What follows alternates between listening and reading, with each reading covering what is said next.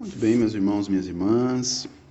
Seguimos com a nossa série Metanoia, que busca nos introduzir na Bíblia, no estudo bíblico.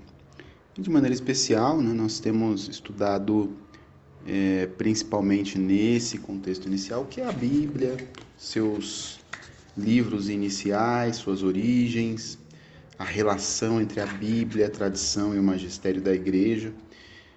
E na última aula nós falamos sobre a história do povo hebreu, a formação deste povo e como ele se transcorreu ao longo da história.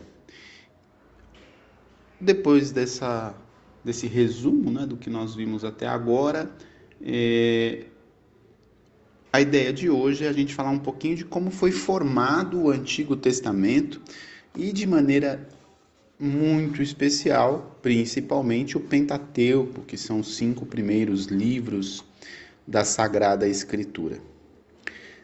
Importante a gente ter na nossa visão de que os textos bíblicos eles começaram a ser escritos é, desde os tempos anteriores a Moisés, né? Que a gente está falando lá de 1200 antes de Cristo. E isso acontece porque na época escrever era uma arte rara e cara. Então, os escritos eram em tábuas de madeira, em papiro, em pergaminho, né, que é couro de carneiro. Né? Então, era muito raro e muito caro escrever. Mas é importante a gente ter isso como um dado histórico que os babilônios, né, de onde Abraão vem inicialmente, né, do, quando a gente fala de sai da tua terra, né, aquela passagem, sai da tua terra e vai para a terra que eu vou te mostrar, na verdade, é, Abraão sai ali é, do meio dos babilônios, né, e no meio dos babilônios já havia escrita naquela época. É, mas é óbvio que, de fato, as primeiras codificações de leis e tradições orais e escritas do povo hebreu, de Israel, é, Moisés foi o primeiro né, codificador dessas leis. Ele é o que a gente pode dizer, o primeiro a, a que, que começou a escrever essas tradições, né? Mas essas tradições elas foram crescendo aos poucos também por outros escritores no decorrer dos séculos. É, mesmo que sem uma catalogação muito rigorosa, é, mas elas foram se desenvolvendo ao longo dos séculos. E foi assim que é, é foi se formando aos poucos a literatura sagrada de Israel, com toda a sua tradição muito forte e muito bem conservá-la, conservada. É, houve algumas mudanças ou evoluções conceituais a partir de, dos estudos sobre a origem ou o escritor ou agiógrafo do Pentateuco. Até o século VIII depois de Cristo, desculpa, até o século XVIII depois de Cristo, admitia-se que Moisés é que tinha escrito o Pentateuco, né? o Gênesis, o Êxodo, o Levítico, Números e o Deuteronômio, que são os cinco primeiros livros. Mas, é, nos últimos séculos, é, outros estudos também apuraram que é, Moisés não necessariamente era o autor de toda esta obra. Né? Diante disso, o que é que a gente pode dizer hoje que a igreja é, aceita como teoria né, mais viável. Né? Então, aqui é um ponto importante né, para nós entendermos assim: olha, é, foi Moisés que escreveu tudo? Não foi? É, por que, que isso pode ser importante?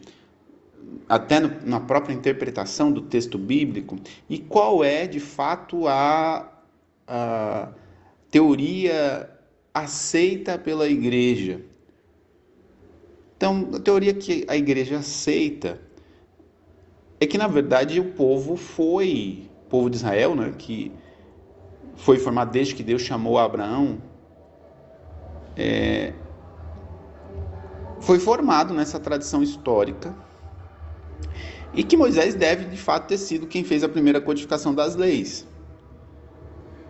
Mas após Moisés, o bloco dessas tradições ele foi enriquecido com novas leis devido às mudanças históricas e sociais de Israel. Então, é, essa tradição oral foi sendo passada e foi sendo enriquecida com novas leis devido às mudanças. E a partir do rei Salomão, mais ou menos 972 a 932 a.C., passou a existir na corte dos reis, tanto de Judá quanto da Samaria, que já era o reino cismático desde 930, um grupo de escritores que zelavam pelas tradições de Israel. Eram os escribas e sacerdotes, que a gente conhece bastante dos relatos bíblicos, essas figuras dos escribas e dos sacerdotes. Vejam que, são figuras que surgem lá é, muito tempo antes de, de Cristo. E é do seu trabalho, do trabalho desses escribas e desses sacerdotes, que surgem quatro coleções narrativas históricas que dão origem ao Pentateuco. Então vamos lá, para a gente entender. É...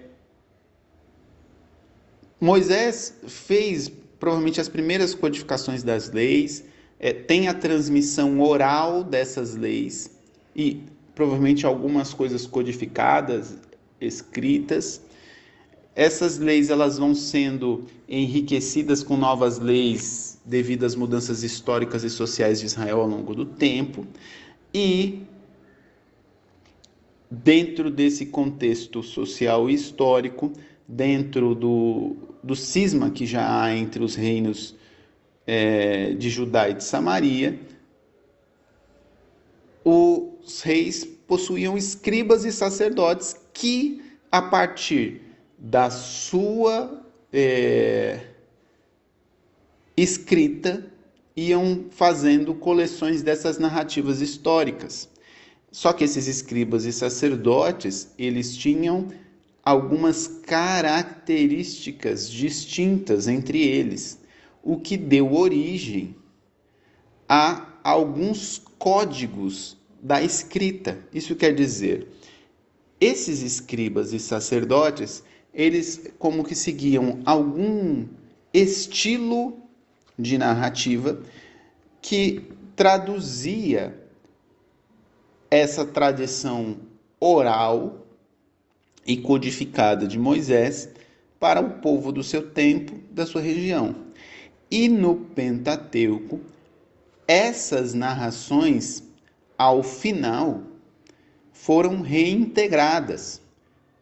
Mas quais são essas, essas narrações, essas, esses códigos que foram usadas por esses grupos de escritores? Então vamos a elas, são quatro ao todo. Então, o primeiro é o que a gente chama de código javista, que teve origem no reino de Judá, com Salomão, e onde predomina nas narrações, nas narrativas, o nome de Javé, tem estilo mais simbolista, mais dramático, mais vivo e mostra Deus muito perto do homem. Então, se a gente pegar no Pentateuco, nós vamos perceber que algumas das narrativas ali descritas vão trazer este código já vista. O segundo é o código eloísta, que predomina o nome de Elohim, que é igual Deus e foi redigido entre 850 e 750 a.C. e foi feito no reino cismático da Samaria. Então ele não usa tanto é, esse antropomorfismo que é usado no Código Javista, quer dizer, essa representação de Deus à semelhança do homem. E essa narrativa eloísta, ela, na verdade, depois da queda do reino da Samaria em 722, ele foi levado para o reino de Judá. E aí há uma fusão com o código javista. Então, na verdade, o código javista e o eloísta, por volta do ano 722, ele é integrado. Veja aí, são duas narrativas, dois grupos de escritores diferentes, mas que acabam sendo integrados num único escrito. Então, temos aí um primeiro ponto, mas continua. O terceiro é o código D, ou o código Deuteronômio, que é a repetição da lei em grego. A tradução é essa. Então, também acredita que teve origem nos santuários do reino cismático da Samaria, em Siquém, Betel, em Dan. E ele repetia a lei que se obedecia antes da separação das tribos. Então, depois da queda da Samaria, também em 722, ele, esse código ele deve ter sido levado para o reino de Judá. E deve ter ficado guardado num até o tempo, no templo até o reinado do rei Josias, mais ou menos em 609 a.C. Esse código D de Deuteronômio, ele sofreu modificações na sua redação no final do século V a.C. Quando então, veja, só no século V a.C. é que ele é integrado como anexo à Torá. Então veja, a gente tinha lá o código javista e o eloísta, depois entra o código deuteronômico, aí no século V Cristo. Então, a característica do Deuteronômio é o estilo forte que lembra as exortações e as pregações dos sacerdotes ao povo. E por fim, o código sacerdotal, que é o quarto. Então, só para recapitular, a gente tem primeiro o código javista, o segundo o código eloísta, o terceiro o código deuteronômio, o código D, e o último código sacerdotal, que provavelmente os sacerdotes judeus é, escreveram ou codificaram durante o exílio da Babilônia, então de 587 a 537 a.C. E eles devem ter redigido as tradições de Israel naquele momento exatamente para animar o povo no exílio. Então, neste código, o que, que se sobressai? Ele vai conter dados cronológicos, tabelas genealógicas, é, vai, vai trazer essa visão de que o povo está ligado aos patriarcas, é, até para mostrar aquele povo de que é, foi o próprio Deus quem os escolheu para ser uma nação sacerdotal é, então, este código vai enfatizar muito a questão do templo, da arca, do tabernáculo, do ritual, da aliança. É, então, este código sacerdotal ele tem bastante essa função da, do recordar esta aliança de Deus. Então, assim, nós temos esses quatro códigos que estão ligados a esses grupos de escritores, que eram escribas e sacerdotes, que compõem é, o, o, não só o Pentateuco como um todo. Mas como é que isso foi reunido?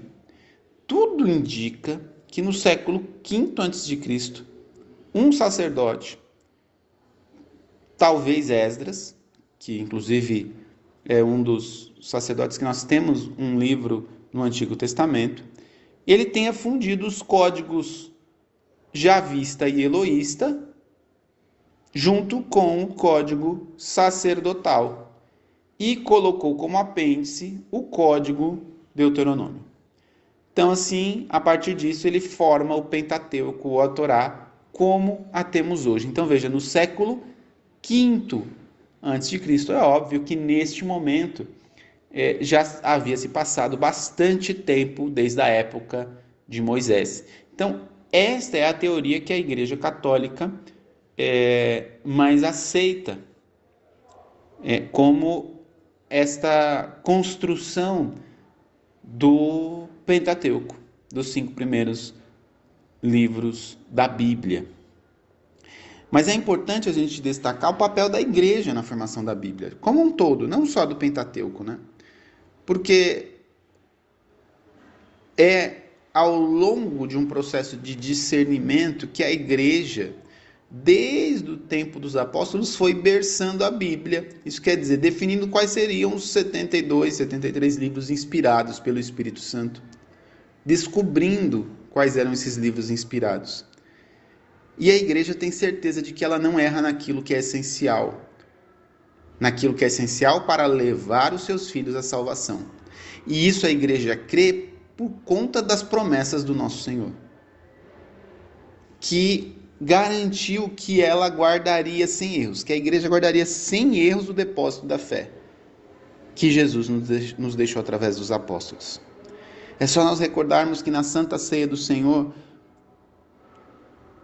o Senhor prometeu aos apóstolos: quando vier o Paráclito, o Espírito da Verdade, ensinar-vos-á toda a verdade e relembrará tudo o que vos disse. Isso está lá no Evangelho segundo São João. Demorou alguns séculos para que a igreja chegasse de forma final à Bíblia. Foram vários concílios, alguns regionais, outros universais. A igreja estudou o cânon da Bíblia, estudou cada livro, estudou seu índice, e nos garante o Catecismo da Igreja Católica e o Concílio Vaticano II, porque isso está tanto no Catecismo como na Dei Verbum, que é uma das encíclicas do Concílio Vaticano II. Foi a tradição apostólica que fez a Igreja discernir que escritos deviam ser enumerados na lista dos livros sagrados. Isso é o parágrafo 120 do Catecismo. Mas aí veja o que Santo Agostinho vai dizer, está lá no parágrafo 119 do Catecismo também, tá?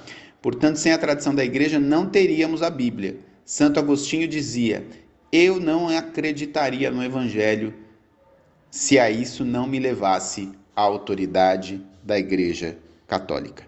Aqui vale a pena, mais uma vez, você guardar aí, gravar esta frase de Santo Agostinho.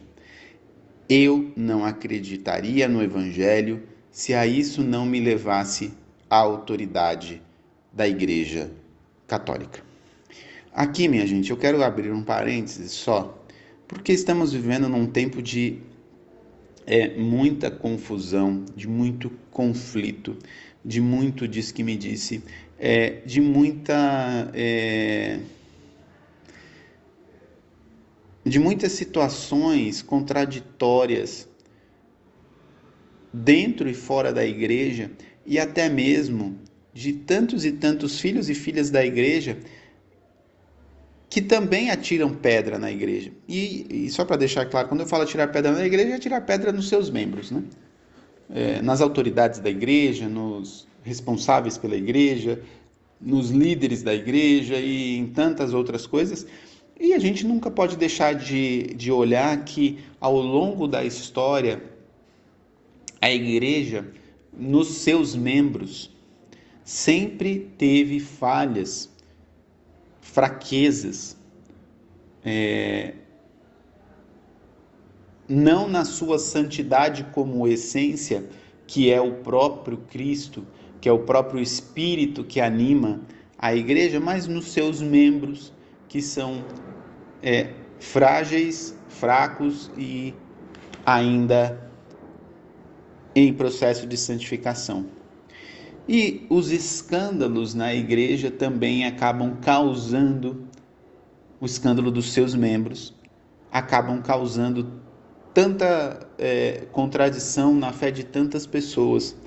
Mas a gente nunca deve esquecer que a igreja é santa, pois ela foi fundada por aquele que é o Santo dos Santos. Foi escolha de Jesus fundar a Igreja Católica. E esta igreja, mesmo tendo a fragilidade dos seus membros, continua sendo guiada por este Senhor. Por este Senhor que é Santo dos Santos. Por isso é importante nós, mesmo diante das contrariedades do nosso tempo, das confusões, do diz que me disse, jamais nos deixarmos perder deste caminho. O Evangelho vai nos levar a autoridade da Igreja Católica. Isto é Santo Agostinho que está dizendo no século IV. Que maravilha! Bom, mas continuando, vamos olhar agora na perspectiva também desta unidade da Sagrada Escritura, que é o Antigo e o Novo Testamento.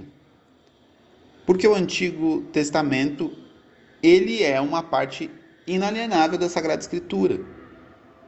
Isso quer dizer, como diz na Dei Verbo, no parágrafo 14, os seus livros são divinamente inspirados e conservam um valor permanente, uma vez que a antiga aliança nunca foi revogada, como ensina a igreja. A antiga aliança não foi revogada. Isso quer dizer, o Antigo Testamento ele é válido. O próprio catecismo da Igreja Católica, reforçando o combate a uma heresia dos primeiros séculos, que era a heresia de Marcião, a igreja sempre rechaçou a ideia de rejeitar o Antigo Testamento sobre o pretexto de que o Novo o teria feito caducar. A heresia marcionista de Marcião queria, na verdade, caducar o Antigo Testamento. Não, só precisamos do Novo. E na verdade, não. O Antigo Testamento conserva o seu valor. O próprio Jesus reafirmou isso. O próprio Jesus. O próprio Jesus citou três vezes passagens do Antigo Testamento para rebater a tentação do demônio no deserto. Citou três vezes passagens do Deuteronômio. Então a igreja olha para o Antigo Testamento com grandíssimo valor, como uma unidade perfeita com o Novo Testamento. Hugo de São Vítor já dizia: toda a escritura divina é um único livro, e este livro único é Cristo já que toda a escritura divina fala de Cristo e toda a escritura divina se cumpre em Cristo. Veja que lindo isso que Hugo de São Vítor diz. Eu vou repetir até para você. Toda a escritura divina é um único livro. Veja, Antigo e Novo Testamento. E este livro único é Cristo. Por quê? Porque ele é o Verbo encarnado. A Bíblia não é um livro apenas, mas é uma pessoa já que toda a escritura divina fala de Cristo. Veja, toda a escritura divina vai falar de Cristo. O Antigo Testamento fala de Cristo. Por quê? Porque faz o anúncio profético da vinda do Messias, da salvação, tão esperada pelo povo. E toda a escritura divina se cumpre em Cristo. Toda a escritura se cumpre em Cristo. Veja, fala de Cristo e se cumpre em Cristo. Que coisa maravilhosa de olharmos. E Santo Agostinho tem uma outra passagem belíssima em que ele diz assim: O Novo Testamento está escondido no Antigo, ao passo que o Antigo é desvendado no Novo. Olha que coisa mais linda, que unidade. O Antigo e o Novo Testamento se entrelaçam. O Novo está escondido no Antigo, ao passo que o Antigo é desvendado no Novo. Aquilo que nós não conseguimos ver perfeitamente ao ler o Antigo Testamento, nós conseguimos desvendar quando o vemos a partir dos olhos do Novo. E ao mesmo tempo, quando nós olhamos para o Antigo Testamento, nós vemos como ali já traz os prenúncios do Novo Testamento. Que coisa maravilhosa. Mas, para concluirmos esse áudio, eu queria falar também um pouquinho sobre os gêneros literários. Por quê? Porque, é, ao mesmo tempo que nós vemos essa unidade da Sagrada Escritura, nós precisamos entender que ela é escrita em diversos gêneros literários. Por isso, às vezes, é tão difícil nós interpretarmos a palavra de Deus, porque nós não compreendemos esses gêneros literários, que são distintos ao longo das épocas. A Bíblia foi escrita durante muitos séculos. Então, os gêneros literários são artifícios das linguagens para que o ser humano se expresse. E o gênero literário vai depender do tipo de assunto a ser transmitido. Então, quando nós falamos de gêneros literários, nós estamos falando de, uma, de um artifício da linguagem para se expressar. E o gênero literário pode se aplicar ao tipo de assunto que eu vou transmitir. Então, na Sagrada Escritura, nós vamos ver tipos de gêneros literários distintos, às vezes entre os livros, às vezes dentro do próprio livro. Por exemplo, nós veremos leis, nós veremos genealogias, nós veremos oráculos proféticos, poemas, poesias, parábolas, orações, hinos litúrgicos, sermões, contos de amor, salmos, relatos históricos, crônicas, cartas, fábulas, apocalipses. E para cada gênero literário, nós temos um jeito de escrever. E como tem um jeito de escrever, também tem a sua forma de interpretação própria. Assim, se nós fizermos uma comparação, para ser bem simples, não se pode interpretar o texto de uma lei da mesma forma que se interpreta uma parábola, porque são gêneros literários distintos. É por isso que não se pode interpretar a Bíblia ao pé da letra, porque daí surgem muitos erros. Porque implica-se em conceitos diferentes dos nossos. São conceitos diferentes dos nossos e mentalidades e valores diferentes das mentalidades e valores do nosso tempo. Algo que podia ser normal naquele tempo pode hoje nos parecer um absurdo. Mas mesmo assim, Deus quis usar o homem para transmitir a sua palavra dentro daquela história e daquele tempo. E o homem é julgado conforme a moral do seu tempo. É importante dizer tudo isso para primeiro nós compreendermos que às vezes lemos algumas passagens do Antigo Testamento, às vezes até alguma passagem do Novo Testamento, e nos espantamos com algumas situações, mas são situações muito específicas para aquele tempo, para aquela mentalidade, para o grupo de valores que aquela sociedade vivia. Então, algumas expressões utilizadas são carregadas por essa experiência desta sociedade. Mas por que é importante entendermos isso? Para compreendermos que na Bíblia não há erros. O erro pode partir de quem a interpreta. Por quê? porque o que para nós hoje pode ter um sentido, para o autor que escreveu, o autor sagrado, o agiógrafo, quer dizer outra. Às vezes ele está usando apenas um artifício da linguagem e nós estamos interpretando ao pé da letra. Daí a dificuldade de se interpretar certas partes da escritura. Não é uma coisa simplória, simplista. Não. É necessário se debruçar sobre a Sagrada Escritura para verdadeiramente conseguir interpretá-la. Por isso a importância dos teólogos, por isso a importância dos estudiosos da Sagrada Escritura, mas principalmente a importância daquilo que Jesus deixou para nós, que é o sagrado magistério da igreja, o Papa e os bispos, para que a interpretação da Sagrada Escritura não tenha, não tenha erro.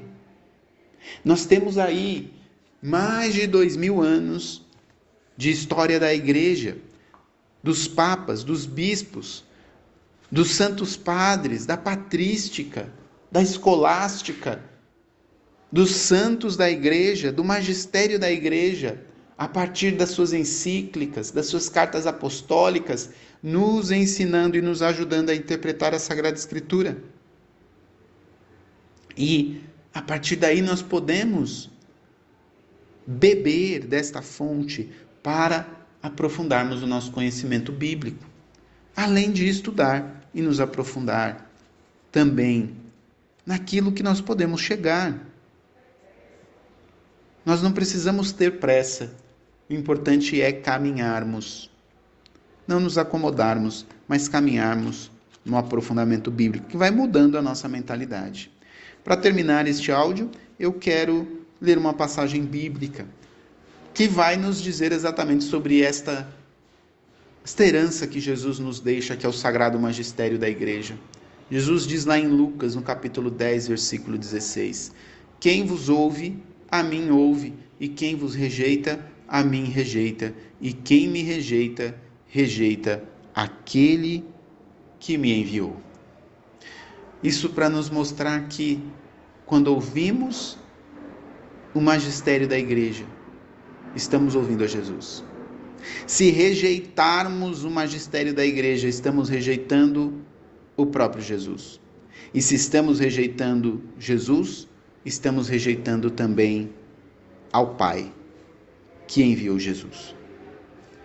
Então, que nós possamos, ao final deste áudio, pedirmos ao Espírito Santo que venha iluminar a nossa mente, o nosso coração, para que possamos renovar o nosso amor à palavra de Deus, renovar o nosso amor à Sagrada Escritura, à Sagrada Tradição e ao magistério da Igreja, nos deixando conduzir por este amor, por esta fé, por esta esperança, virtudes tão importantes para permanecermos firmes na caminhada como discípulos e missionários de Jesus. Deus abençoe você.